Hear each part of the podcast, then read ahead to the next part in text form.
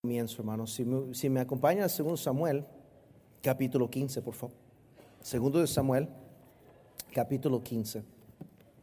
Quiero agradecerles por estar aquí en esta sesión y, espero que pueda usar estos principios Dios para ayudarles o por lo menos recordarnos de algunos principios importantes mientras servimos bajo otros líderes en, en la obra del Señor. Segundo Samuel, capítulo 15, vamos a leer versículo 1 hasta el 21, nada más 21 versículos. Quiero leerlo para ubicarnos en la historia y de ahí vamos a arrancarnos en, la, en las aplicaciones. Dice así, aconteció después de esto que Absalón se hizo de carros y caballos y cincuenta hombres que corriesen delante de él. Y se levantaba Absalón de mañana y se ponía a un lado del camino junto a la puerta. Y a cualquiera que tenía pleito y venía al rey a juicio, Absalón le llamaba y le decía, ¿de qué ciudad eres? Y él respondía, tu siervo es de una de las tribus de Israel. Entonces Absalón le decía, mira, tus palabras son buenas y justas, mas no tienes aquí quien te oiga de parte del rey. Y decía Absalón, ¿quién me pusiera por juez en la tierra para que viniesen a mí todos los que tienen pleito o negocio, que yo les haría justicia? Y acontecía que cuando alguno se acercaba para inclinarse a él, él extendía la mano y lo tomaba y lo besaba. De esta manera hacía con todos los israelitas que venían al rey a juicio, y así robaba Absalón el corazón de los de Israel. Al cabo de cuatro años aconteció que Absalón dijo al rey, yo te ruego que me permitas que vaya a Hebrón a pagar mi voto que he prometido a Jehová, porque tu siervo hizo voto cuando estaba en Jesús en Siria, diciendo, Jehová me hiciere volver a Jerusalén, yo serviré, serviré a Jehová. Y el rey le dijo, ven en paz. Y él se levantó y fue a Hebrón. Entonces envió Absalón mensajeros por todas las tribus de Israel, diciendo, cuando oigas el sonido de la trompeta diréis, Absalón reina en Hebrón. Y fueron con Absalón doscientos hombres de Jerusalén convidados por él, los cuales iban en su sencillez sin saber nada. Y mientras Absalón ofrecía los sacrificios, llamó a Itofel, a Gilonita, consejero de David, de su ciudad de Gilo, y la conspiración se hizo poderosa y aumentaba el pueblo que seguía a Absalón. Y un mensajero vino a David diciendo, el corazón de todo Israel se va tras Absalón. Entonces David dijo a todos sus siervos que estaba con él en Jerusalén, levantaos y huyamos, porque no podremos escapar delante de Absalón Daos prisa a partir, no sea que apresurándose Él nos alcance y arroje el mal sobre nosotros y hiere la ciudad a filo de espada. Y los siervos del rey dijeron al rey, he aquí tus siervos están listos a todo lo que nuestro Señor el rey decida. El rey entonces salió con toda su familia en pos de él y dejó el rey diez mujeres concubinas para que guardasen la casa. Salió pues el rey con todo el pueblo que le seguía y detuvieron en lugar distante. Y todos sus siervos pasaban a su lado con todos los cereteos y peleteos y todos los geteos, 600 hombres que habían venido a pie desde Gad, iban delante del rey. Y dijo el rey a Itaí Geteo, ¿para qué vienes tú también con nosotros? Vuélvete y quédate con el rey, porque tú eres extranjero y desterrado también de tu lugar. Ayer viniste y he de hacer hoy que te muevas para ir con nosotros. En cuanto a mí, yo iré a donde pueda ir. Tú vuélvete y haz volver a tus hermanos, y Jehová te muestre amor permanente y fidelidad. Y respondió Itaí el rey, diciendo, vive Dios y vive mi Señor el rey, que para muerte o para vida, donde mi Señor el rey estuviere, ahí estaré también tu siervo. Quiero hablarles, hermanos, sobre el tema siendo un líder bajo otro líder. No es un tema este, fácil porque realmente no hay ah, este, tal cosa como ah, perfección en la tarea de servir bajo otro líder. Creo que es constantemente un aprender y aprender y comete uno muchos errores porque somos seres humanos y, nos fallamos y a veces nos herimos sin querer ah, y sin saberlo.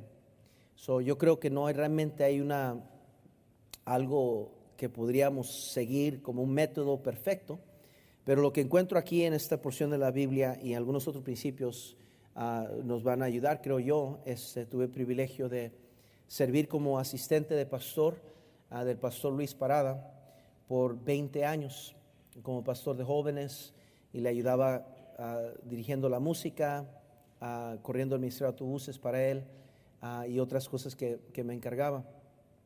En ese tiempo tuve la oportunidad de, la confianza de parte del pastor que me, me permitía organizar las conferencias que teníamos en la iglesia los eventos, las salidas, campamentos, retiros, junto con mi esposa, organizábamos mucho de eso. Y el pastor ah, ah, me, tuvo la confianza y ah, por medio de eso agarré un tremendo, yo creo, entrenamiento para, para el ministerio. Pero en ese tiempo aprendí muchas lecciones también sirviendo como asistente. aprendí de errores cometidos por, por, por mí mismo Ah, aprendí de errores, obviamente cometidos por el pastor, porque como pastores cometemos errores. Y este, ah, siempre traté de estar atento a las lecciones o sesiones para asistentes ah, para aprender más de cómo ser mejor asistente al pastor. Entonces quiero traerles ese, eso en mente esta Yo sé que la clase no necesariamente es para los asistentes, no es así. Es simplemente siendo un líder bajo otro líder. Ese es el tema. Por eso está abierto a damas y a varones, porque quien sea, creo, puede ser parte de, la clase, porque todos podemos servir como líder bajo, bajo líderes. Vamos a orar y, dar comienzo. Padre, quiero darte gracias, Señor, por esta oportunidad que me das de ser de un instrumento, una voz nada más, de, de recalcar o enseñar aquellas cosas que son prácticas y yo creo que mis hermanos ya saben. Pero ayúdame, Señor, poder recordarnos de estas verdades y y poder este, ponerlas en práctica, Señor. Danos un corazón sensible y sencillo para poder aprender más, Señor, de cómo hacer mejor tu obra mientras servimos a ti y servimos a otros sobre nosotros el liderazgo. Ayúdanos, por favor, en Cristo Jesús. Amén. ahora tengo la dicha de ser ah, pastor hispano en la iglesia, uh, la First Baptist Church ahí en Hammond, Indiana donde soy pastor hispano bajo el ministerio del pastor John Wilkerson. Y entonces yo tuve la dicha de, trabajar bajo él 14 años en Long Beach, ah, el pastor, y luego yo asistente del pastor Luis Parada, y este, ah, pero al mismo tiempo siendo asistente del pastor John Wilkerson. En esa posición, pues pudimos aprender bastante y ahora lo estamos tratando de aplicar allá.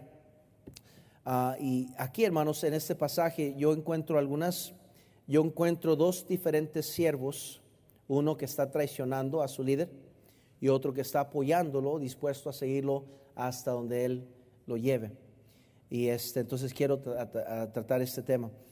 Habiendo sufrido el rey un golpe de estado, su hijo Absalón había logrado robar el corazón de todo Israel del rey.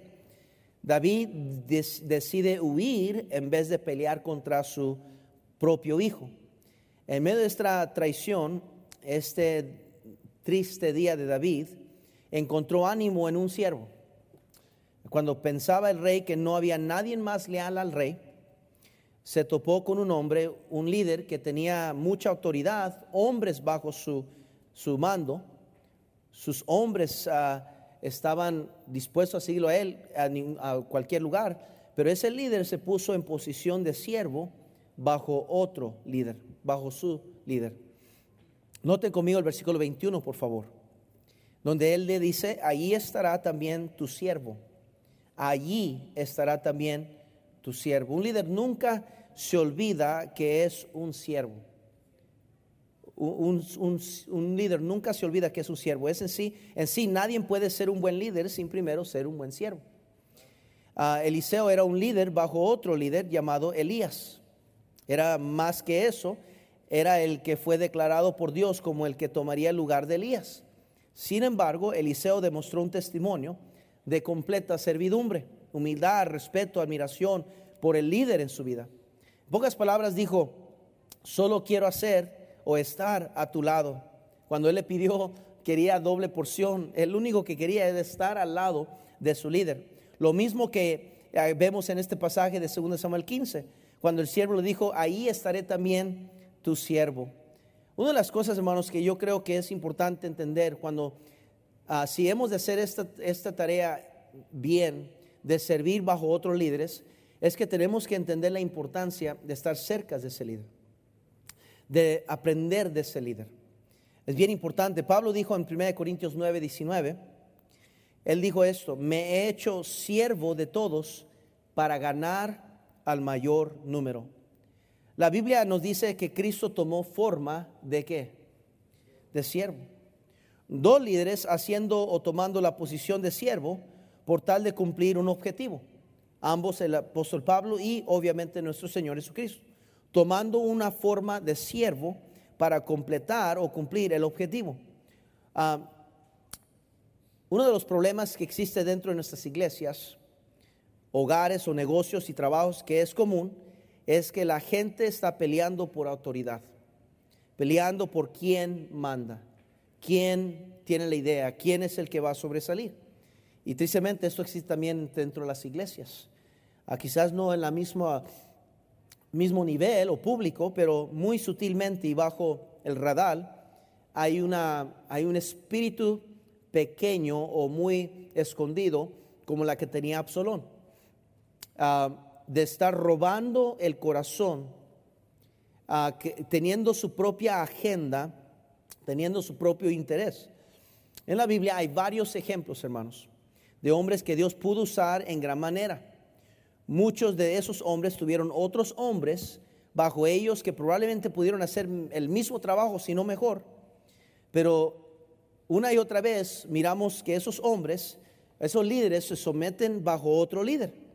Y así Dios cumplía su propósito. ¿Cuántos nombres no hay bajo grandes siervos de Dios que encontramos en la Biblia? David tomó tiempo de reconocerlos este, y puso el nombre de todos ellos. Otros hombres también hicieron lo mismo. Pablo lo reconocía todo el tiempo. Todo el tiempo en sus cartas menciona nombres tras nombres de personas, de mujeres que estaban allí en su lugar, en su puesto, cuando más lo necesitaba, ahí estaban. Y típicamente, hermanos, eh, cuando salimos de, cuando nos salimos de orden o causamos fricción o no puede funcionar bien el asunto, es cuando dejamos ese espíritu noble de entender que este asunto de ministerio no se trata de quién es reconocido o no, quién tiene la autoridad o puesto o no, es un asunto de cumplir la obra de Dios. Ese es el único objetivo, de vamos a avanzar la obra de Dios a fin de que las almas sean salvas, a fin de que Dios sea glorificado, a fin de que la iglesia sea edificada. Ese es el único objetivo. Y cuando uno entiende eso, mi hermano, entonces Dios puede engrandecer y exaltar su obra y Dios es exaltado y glorificado. Y cuando tenemos que todo el crédito debe ser a Dios, todo el crédito. Ahora, hay unas cualidades que debemos de tener si hemos, si hemos de usar o ser usados por Dios como líderes bajo otros líderes. Y debe decir esto, qué privilegio es servir bajo otros líderes. Qué privilegio es participar de la iglesia, del organismo que Dios ha puesto en esta tierra. Qué bendición, hermano. Es, fíjese, me encanta la iglesia porque en la iglesia todos somos hermanos. Yo sé que, dice, pues sí, pastor, pero póngase a pensar por un momento. Aquí hay gente muy estudiada. Aquí hay gente, sin duda alguna, en nuestra audiencia aquí que quizás estudiamos al cuarto, quinto grado. Aquí habrá gente que tiene una carrera o tenía una carrera en el pasado. En nuestra iglesia tenemos personas de profesión o personas del campo, no importa, todos tenemos diferentes ah, trasfondos. Pero en la iglesia somos hermanos. qué, bonito es el Señor, ¿verdad? Qué, qué, precioso, cómo, cómo Dios emparejó todos en la iglesia. Aunque nuestro pastor, el pastor es el pastor, pero sigue siendo nuestro hermano en Cristo. Pero Él es el líder, Él es el pastor. Pero no cambia que somos hermanos en Cristo. Qué, qué precioso. Yo creo que Dios eh, bueno, obviamente Dios es tan sabio, ¿verdad? Ah, eh, Dios dijo, son hermanos. qué bonito es decirnos hermanos, ¿verdad? Brother o hermanos, ¿verdad? también sisters también, ¿verdad? ¿Por qué no? Qué bendición, de verdad. Y eso, hermano, ese espíritu de humildad es lo que se requiere. Y yo quiero darles, hermanos, algunos principios tomados de 1 Corintios 9, por favor. 1 Corintios 9. Por favor, si van conmigo ahí. Respecto a, Pablo habla sobre su apostolado y Pablo antes de ser el gran líder fue primero el gran seguidor. Trabajó bajo Bernabé, aunque sabe, ah, eh, hay, muchos ejemplos en la Biblia de hombres que, líderes que sirvieron bajo líderes. Tomaremos algunos principios de este pasaje. Si hemos de ser efectivos, de ser un buen líder, bajo otro líder se va a requerir de nosotros las siguientes siete virtudes. Ahí en, ah, en, en Corintios 9, leemos ahí en el versículo 1, por favor. O brinque el versículo 19 nada más. Versículo 19 al 22. Dice así, por lo cual, siendo libre de todos, me he hecho siervo de todos para ganar al mayor número. Me he hecho a los judíos como judío para ganar a los judíos, a los que están sujetos a, a la ley, aunque yo no esté sujeto a la ley, como sujeto a la ley, para ganar a los que están sujetos a la ley. Y a los que están sin ley, como si yo estuviera sin ley, no estando yo sin ley de Dios, sino bajo la ley de Cristo, para ganar a los que están sin ley. Dice, me he hecho débil a los débiles para ganar a los débiles, a todos me he hecho de todo para que de todos modos salve a algunos. Me encanta esa frase que Pablo usa aquí tres, cuatro veces. Me he hecho, me he hecho. Eso habla, hermanos, número uno de la mansedumbre, la mansedumbre. Yo creo que es una virtud importantísima si hemos de ser efectivos en el ministerio sirviendo bajo otro siervo, otro líder. La mansedumbre es esencial. Esto implica ser flexible, es lo que la palabra mansedumbre quiere decir. Es ajustarnos a la agenda de alguien más, sin fricción, sin contención. Es tener la mansedumbre. Recuerda que Cristo dijo, aprended de mí que soy manso y humilde de, de corazón. es fácil, hermano, escuche bien, es fácil practicar la sumisión exterior o, superficial. Es fácil caer en el error de recibir órdenes y hacer lo que se nos pide. Pero tarde que temprano, si no hacemos eso de corazón, va a comenzar a resaltar en los resultados de la labor que estamos desempeñando. Comenzará fricción. Hay mucho que decir de eso. Como acaba de predicar, muchas veces quizás el problema es el líder a veces el problema somos nosotros personalmente, porque comienza a ver esos resultados. Pero no vamos a hablar sobre eso, pero sí quiero hablar sobre la palabra mansedumbre. Uh, note las palabras usadas por Pablo cuando dijo, me he hecho. A Cristo dijo esto, aprended de mí que soy manso y humilde, ¿verdad? La mansedumbre es como, los, como los, las bandas que un motor tiene y ocupa para poder correr y tener fuerza. Sin, la mansedumbre no tiene fuerza el motor. Es interesante, ¿no? Escuche bien. A mí, mire, está la transmisión, están las cabezas del motor, los pistones, que todo funciona como parte de un mecanismo que hace correr un carro. Es, es muy obvio, lo sabemos, ¿verdad? Hasta las hermanas que están aquí saben eso. Escuche bien. Pero es interesante que lo que mantiene ese motor y lo que le da fuerza viene de unos instrumentos completamente flexibles y de hule. Sin esa banda no va a ir a ninguna parte el motor.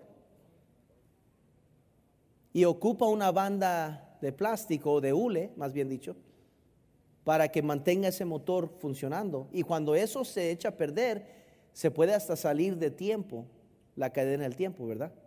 Y usted y yo sabemos que cuando se echa a perder la cadena de tiempo de un carro, se echa a perder el motor. Y hay que reemplazar el motor entero. Bueno, cuando descuidamos la mansedumbre de corazón, mientras servimos a otro líder, cuando ya no podemos hacer las cosas de corazón y comienza a haber un problema ahí, mi hermano, tarde que temprano se va a tronar el motor. Y escuche, se va a tener que reemplazar el motor. Y es una, ah, es una tragedia porque cuando llega esos momentos, escuche, el siervo típico dice, pues yo no entiendo por qué he estado haciendo todo mi deber. He estado aquí, he cumplido esto, he cumplido lo otro, he cumplido. No es tanto lo que está cumpliendo, es, ese problema es interior. Eh, el problema, mire, Absalón estaba robando el corazón del pueblo de Dios. Estaba este, por abajo, yendo en contra de su padre y engañando a la gente. Ah, claro, David era el culpable. Yo creo por eso cuando Absalón estaba muriendo, Absalón gritaba, sabía que él era el problema. Y por eso él dijo que él hubiera sido mejor que él muriera que en vez de su hijo, porque él era el problema. Pero no cambia que Absalón estaba haciendo una tragedia, estaba robando eh, este, la gente de su padre.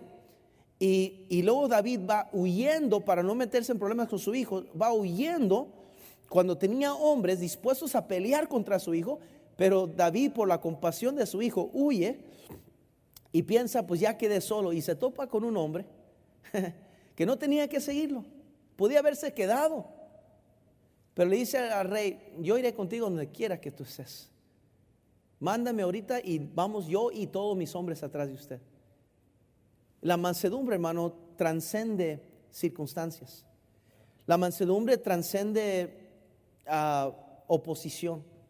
Cuando hay una mansedumbre de corazón, hermanos, podemos ayudar realmente la causa de Cristo. Recuerde, esto no es un asunto de levantar a un hombre o un líder, la maestra, el director de descomunical, el director de bases o el asistente. No es un asunto de, exaltarlos a ellos o elevarlos a ellos. El fin de todo es, como dijo Juan, es necesario que yo mengue y Cristo que crezca. Ese es el objetivo. Y entonces tenemos que tener ese espíritu de Cristo de mansedumbre. Número dos, la humildad. La humildad. Noten el versículo 23 de 1 Corintios 9, 23. Dice, y esto hago por causa del Evangelio para hacerme copartícipe de él. Me, me, llama la atención la humildad de Pablo, que Pablo nunca habla de su causa, sino de la causa de Cristo. Ah, ah, eh, Proverbios 13:10 dice la Biblia claramente, que el orgullo siempre produce conflicto. Vayan a Proverbios 13:10. Me encanta este, este, versículo. ¿Cómo me ha ayudado mucho a mí eh, en los últimos años, uh, honestamente, este versículo? Proverbios 13:10 ha puesto mucho en perspectiva para mi vida espiritual y trabajar con personas y otros líderes. Me ha, me ha ayudado mucho este versículo, la verdad. Proverbios 13:10 dice la palabra de Dios. Ciertamente la soberbia concebirá contienda, mas con los avisados está la sabiduría. Me gusta como dice en inglés, uh, como dice en inglés, no sé si alguien tiene la, la, en inglés la Biblia ahí. Uh, only by, only by, by contention. Pride cometh. Only by pride cometh contention. Exactamente. Mi hermano, cuando, cuando en la ausencia de humildad va a haber contención. Y le voy a decir la verdad, yo he sido culpable de eso muchas veces. Uh, no solo yo, entre yo y mi líder directo, pero yo y líderes que trabajan conmigo, colegas o personas que me ayudan a mí en el ministerio. He sido culpable de eso. Y es, siempre estoy convencido que es por mi falta de humildad. Debe entender que Él es el pastor o el líder que le dará cuentas a Dios. Hebreos 13:7 nos menciona eso, no vamos a ir por tiempo.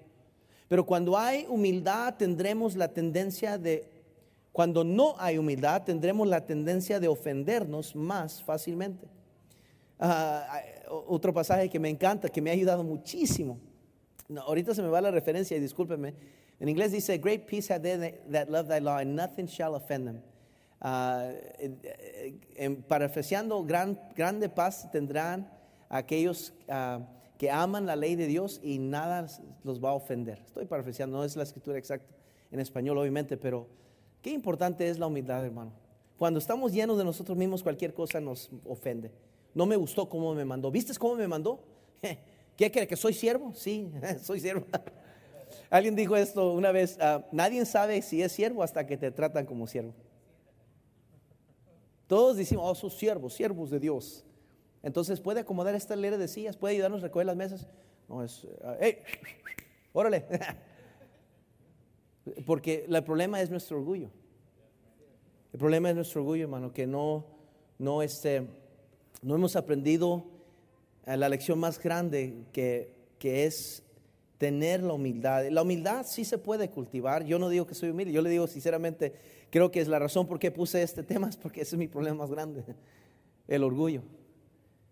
Yo quisiera tener una humildad genuina, una humildad, ese tipo de humildad, no que dicen, ah, ese hombre es humilde, pero ese tipo de humildad que uno dice la gente, ah, ese anda con Dios. Yo no sé usted, yo conozco hombres así, que uno topa con ellos y dice, ay, este sí, Este de plano camina con Dios. Uno lo siente. Pues eso viene a través, hermano, de realmente tener una humildad que viene de parte de la Escritura, la parte de la provocación del Espíritu Santo. Ah, la humildad nos ayuda a tener dominio propio. Segunda de Timoteo, por favor. Segunda de Timoteo, por favor. Vayan rápidamente ahí. Segunda de Timoteo, segunda de Timoteo, por favor. ¿Estamos ahí? Dice el versículo 7, obviamente. Dice, porque no nos ha dado Dios espíritu de cobardía, sino de poder, de amor y de dominio propio.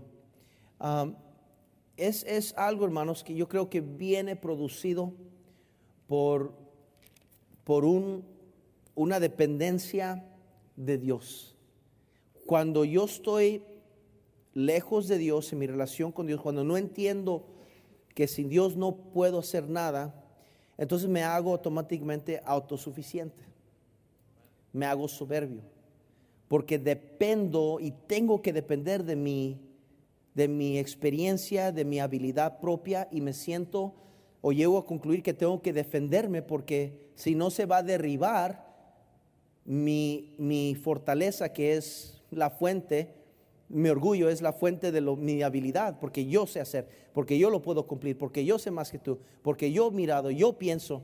Y entonces ese yo llega a ser un tropiezo en mi ministerio y me limita la habilidad de que Dios pueda engrandecer mi influencia, porque Dios no comparte su gloria con nadie. Dios quiere ser glorificado y cuando estamos llenos de nosotros mismos, Dios nos va a limitar, Dios, Dios nos va a hacer inseguros. ¿Usted conoce a alguien que es inseguro de todo? No le gusta delegar ministerios porque, ay, ¿qué tal si se, me, se rebelan contra mí? Quiere hacerlo todo ese líder. Él quiere hacer todo, ella quiere hacer todo. No confía en nadie porque no lo van a hacer como yo lo puedo hacer. Usted dirá que eso es muy noble y qué bueno, le gusta hacer las cosas de primera clase, pero yo veo eso como orgullo. Porque no todos somos iguales. Pero si no damos la oportunidad a alguien más desarrollar su ministerio, desarrollar su experiencia, desarrollarse ellos como siervos, entonces nunca vamos a poder hacer más para el Señor como pudiéramos hacer. Se requiere la humildad. La humildad, ¿por qué? Porque estamos tratando con personas que son imperfectas. Y, la humildad lubrica la relación entre esas dos personas. Ah, número tres, la diligencia. La diligencia, versículo 24 Note ahí como Pablo dice, ¿no sabéis que los que corren en el estadio, todos a la verdad corren, pero uno solo se lleva el premio? Corred de tal manera que lo obtengáis. La diligencia es algo precioso a los ojos de Dios. Es algo precioso. Note en Proverbios 12, 27. Si no, nomás escuche, por favor. Proverbios 12, 27. Proverbios 12, 27. Dice la palabra así, el indolente ni aún asará lo que ha casado. Pero a ver precioso de, del hombre es la diligencia. La diligencia, hermano, está marcada en el Nuevo Testamento. Hay versículos que vienen a mi mente ahorita, pero ah, la diligencia es importantísima, hermano. E, e, es algo necesario para atender las cosas de Dios. Noten Hebreos 2.1, por favor. Hebreos 2.1. Hebreos 2.1. Te voy a explicar qué estoy diciendo. Hebreos 12.1, perdón. No, 2.1, perdón. Dije 12, pero es 2.1. Dice así. Por tanto, es necesario que con más diligencia atendamos las cosas que hemos oído, no sea que nos deslicemos. Cuando dejamos de ser diligentes, comienza la resbalada en eficaz, en lo que hacemos. Anoten 1 Corintios 9, 16. 1 Corintios 9, 16.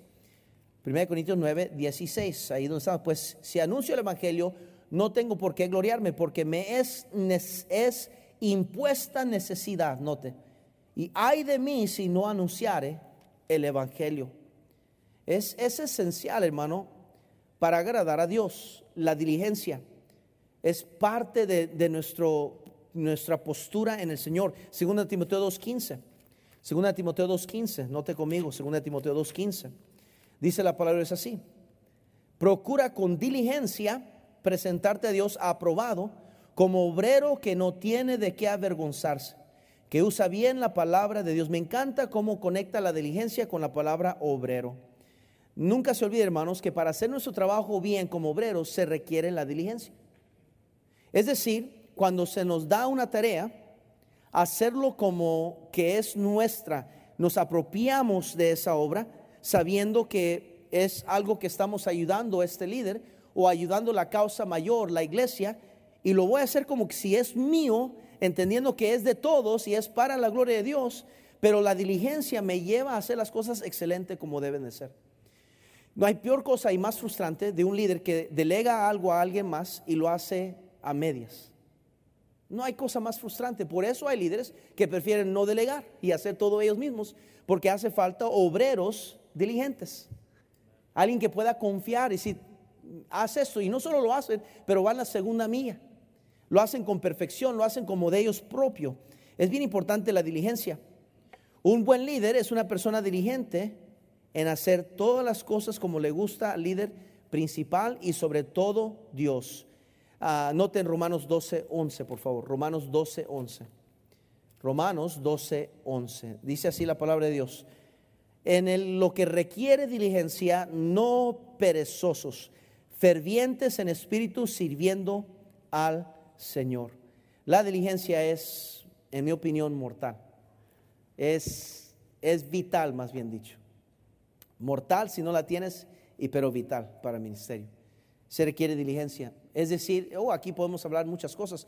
Siendo un líder bajo otro líder, la comunicación, ser diligentes en comunicar, ser diligentes en reportar, ser diligentes en repasar, ser diligentes en, en, uh, en, en, todo sentido, mientras uno está trabajando con alguien, es ser diligente. ¿Sabe? Cuando somos diligentes en hacer nuestra tarea, no hay mucho de lo cual vamos a quedar avergonzados. Escuche lo que digo.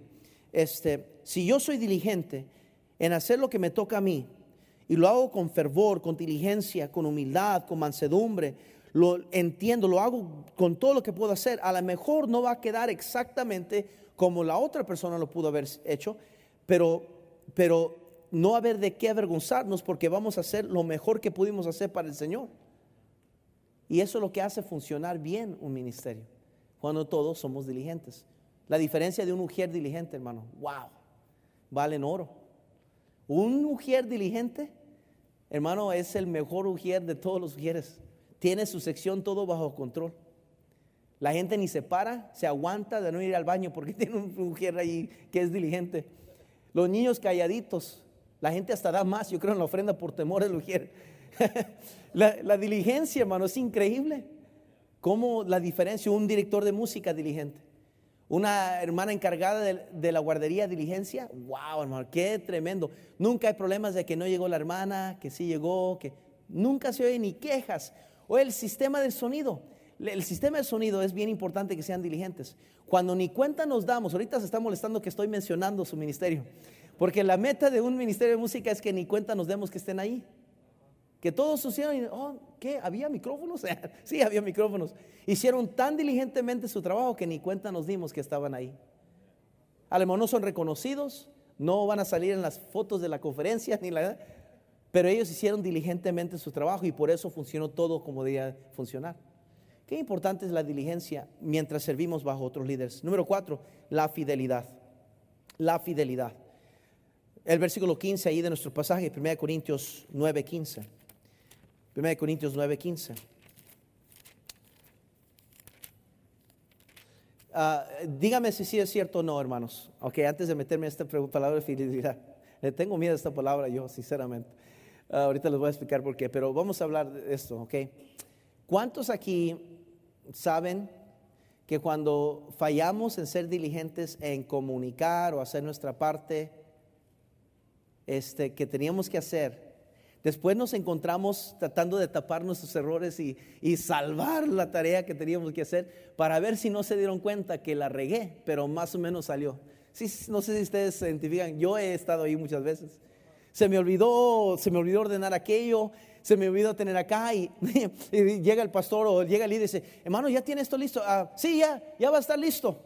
Pero yo estoy pensando, y se me olvidó, pero tengo ahí un cuate que de volada se va a hacer, ¿verdad? Y, sí, y es, y se siente uno. Y luego uno lo trata de hacer a medias, el líder o la líder se da cuenta que no se hizo bien. Dice, hermano, ¿qué es esto? Hermana, ¿qué pasó? ¿Por qué? Y ahí, ah, es que la verdad es que se me olvidó. ¿Y saben lo que ese líder siempre va a decir? Hermano, me hubiera dicho, yo le hubiera ayudado, hubiéramos salvado ese tiempo. Y regresa lo mismo, humildad, mansedumbre, todas esas virtudes que se requieren, hermanos. Ah, la, la, diligencia es importante. Número cuatro, la fidelidad. Mejor brincamos al número cinco. la fidelidad. Ser fiel a Dios en lo íntimo, hermanos. Ser fiel a la causa de Cristo. Ser fiel al pastor.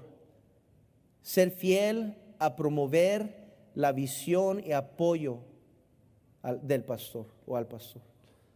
La fidelidad, hermano, es, es algo que, no más para que entendamos por qué el temor mío, porque Dios va a reconocer la fidelidad allá en el cielo. No nos dice, mire, buen siervo fiel. Yo lo voy a confesar. Yo no creo que ha sido fiel. O yo creo que hay lapsos de fidelidad en mi vida. Yo creo que hay momentos de fidelidad. Lo voy a ser sincero. Pero no siempre he sido fiel. Y lo digo con pena y vergüenza y creo que estoy en cama, híjole. Pero la triste verdad es que no siempre he sido fiel en ganar almas. No siempre he sido fiel en leer mi Biblia. No siempre he sido fiel a mis líderes. No siempre he sido fiel a la causa, a misiones. No, siempre he sido fiel. Y le digo con vergüenza, porque ¿sabe por qué? Porque hay un Dios en el cielo que sabe toda la verdad. Ah, nosotros nos engañamos. Oh, hermano fiel. ¿Verdad? Pero Dios sabe la verdad. Y yo no quiero pretender aquí enfrente de ustedes de que soy fiel. Cuando llegue al cielo, que Dios diga decir, mm, ¿qué pasó Andrés? Tanto que hice por ti. Y que Dios tenga que decirme, ¿y qué pasó con esto? Y te di una esposa, te di hijos, te puse en un lugar, te facilité esto, te ayudé con esto, te envié aquella familia te di aquel asistente por un tiempo. Te di aquella herramienta, esta habilidad, este el otro. ¿Y por qué no hiciste más para mí con lo que yo te di? Usted sabe las porciones de la Biblia que Dios trae a cuenta a sus, sus siervos, que no fueron fieles con lo que Dios les dio. Yo les voy a decir, hermano, si hay algo que debemos esmerarnos en hacer, si hemos de trabajar efectivamente, trabajando bajo otros líderes, se requiere fidelidad se requiere fidelidad. Es algo, hermano, que debe traer convicción. Como cuando alguien predica sobre la oración, siempre cae todo el mundo bajo convicción, ¿verdad? Cuando alguien predica sobre, sobre la llenura del Espíritu Santo, siempre uno sale, híjole. Pues así me siento yo cuando alguien predica sobre la fidelidad. Porque, hermano, cuando alguien es fiel, wow, hace la diferencia donde quiera que va. Bajo cualquier circunstancia, bajo cualquier líder, con cualquier mandato, con cualquier orden, una persona fiel. Por eso dice Dios, si eres fiel en lo poco, serás puesto sobre mucho. Porque la fidelidad, hermano, es, si usted es fiel ahorita, Dios va a confiar en sus manos más influencia, más tareas más responsabilidad. Pero si usted no aprende a ser fiel ahorita, si usted no puede trabajar bajo un hombre, una dama imperfecta ahorita, ¿cómo va a poder trabajar en mucho más después? Nadie, voy a decir esto, nadie está en el ministerio con mucha responsabilidad sin tener que haber primero pasado la prueba de Dios, de haber sido fiel en lo poco. Le digo, esa es la verdad. Yo creo que todos estamos de acuerdo con esto. Número cinco, la comunicación. La comunicación. Dios nos ha comunicado todo. Él no ha ocultado nada a nosotros. Romanos 1.20. Dice la palabra de Dios esto. Romanos 1.20. Dice esto porque las cosas invisibles de Él, su eterno poder y deidad, se hacen claramente visibles desde la creación del mundo, siendo entendidas por medio de las cosas hechas, de modo que no tienen que excusa. ¿Sabe lo que debilita un ministerio, debilita un programa, un, orden de, de, de, liderazgo, es la falta de comunicación. Letra B, no quiero quedarme mucho en esto, pero voy a, darle los puntos. Debemos de ser tardos para hablar. Santiago 1.19. Debemos hablar siempre bajo control. Proverbios 15.1. Uh, debemos medir y entender que un día daremos cuentas a Dios por cada palabra. El pastor espera saber todo por medio de usted y no de alguien más. De reportes anuales, mensuales y semanales, si es necesario, a su pastor o al líder que le corresponde. La comunicación es vital, hermano, en el hogar, en la iglesia, en el trabajo. Cuando dejamos ir eso y lo descuidamos, de seguro va a haber problemas. Si algo que estoy aprendiendo es esto, que yo, yo como pastor siempre le digo a nuestra congregación, hermanos, yo voy a cometer errores, yo voy a fallar, yo voy a regarla, yo de seguro un día los voy a lastimar. Pero en esta, en, este, en esta carrera, en este camino, esta jornada en cual estamos los dos juntos, si ustedes no, no vienen a mí y me dicen a mí, aunque usted piensa que va a ser una ofensa a mí o me va a herir o lastimar, pero si no vienen a mí y me dicen dónde yo la regué, yo no puedo corregir eso y no puedo llegar a ser mejor pastor. Por favor, yo sé que predico este a ustedes cada fin de semana y Quizás me ven con esa autoridad y todo eso, pero yo soy como uno de ustedes, les digo. Yo también tengo que tratar de agradar a Dios, yo también tengo que con temor tratar de servir a Dios. Y si ustedes no me ayudan a mí, de decirme a mí, aunque a veces sean unas verdades que no quiero escuchar, pero que me digan así, yo puedo corregirle, digo, porque yo quiero terminar bien mi carrera. Yo no quiero quedar corto y que digan, ah, sí, servía como el pastor. Antes estaba. Y recuerda que lo escuchamos predicar. No, yo no, yo quiero terminar mi carrera. Pero no lo voy a poder ser solo a menos que alguien tenga el valor de decirme, la regaste aquí. O yo esperaba esto de ti. Entonces yo sé que es difícil porque aún así lo digo todo el tiempo a la iglesia y aún así a veces los hermanos la piensan venir al pastor, como yo lo haría también. Y pero no le quiero decir al pastor, ¿verdad? ¿Y cómo le digo? Es bien penoso hablar así con el pastor a veces. Pero yo, yo, yo, creo que es una parte vital trabajando con otros líderes, la comunicación. Número seis, rápidamente, que tengo que terminar ya. Número seis, la oración. La oración por el pastor o el líder genuinamente y fervientemente. Ore por su familia. Anime a otros a orar por él. El orar por él le unirá a él y le ayudará a tenerle más misericordia y amor. ¿Sabe lo que la oración nos ayuda a hacer? Es siempre cuando oramos por alguien nos permite tomar la postura esta de siempre dar el beneficio y la duda. Cuando oramos por alguien nos permite eso. Y si algo que falta, hermanos, es eso en nuestro, liderazgo, de gente que da el beneficio de la duda a la otra. No siempre es blanco y negro, a veces es gris. Y, muchas veces, hermano, nos aferramos a que tenía que ser hecho así. Es que tenía, hermano, yo le encargué esto y ¿por qué no lo hizo, hermano? ¿Por, ¿por qué no me dice que lo que yo no puedo estar adivinando? Yo no sé qué es lo que espera de mí. ¿no? ¿Por qué no me deja saber? Bueno, ahí está el problema de la comunicación. Pero ¿sabe entre esas dos personas cuál es el problema todavía más profundo? La falta de oración. ¿Sabe lo que yo descubro con la oración? Es que me, me conecta con Dios. ¿Cuántas veces no hemos sido librados por la pura misericordia de Dios? Porque oramos y el Espíritu Santo nos puede gobernar y nos saca de unas increíbles. si no me doy cuenta, si no pregunto, si no voy a investigar ese día por cualquier razón, cualquier chiripada, como dicen, que se me antojó ese día ir a las guarderías a ver a las hermanas. Y pum, llega ese. ¿Y qué? ¿Por qué está haciendo esa hermana ahí? No tenía que estar ahí, etcétera. ¿Sabe qué es eso? Cuando estamos orando constantemente, Dios nos puede gobernar y librarnos de problemas más grandes. tengo que terminar. Número siete, la abnegación. La abnegación.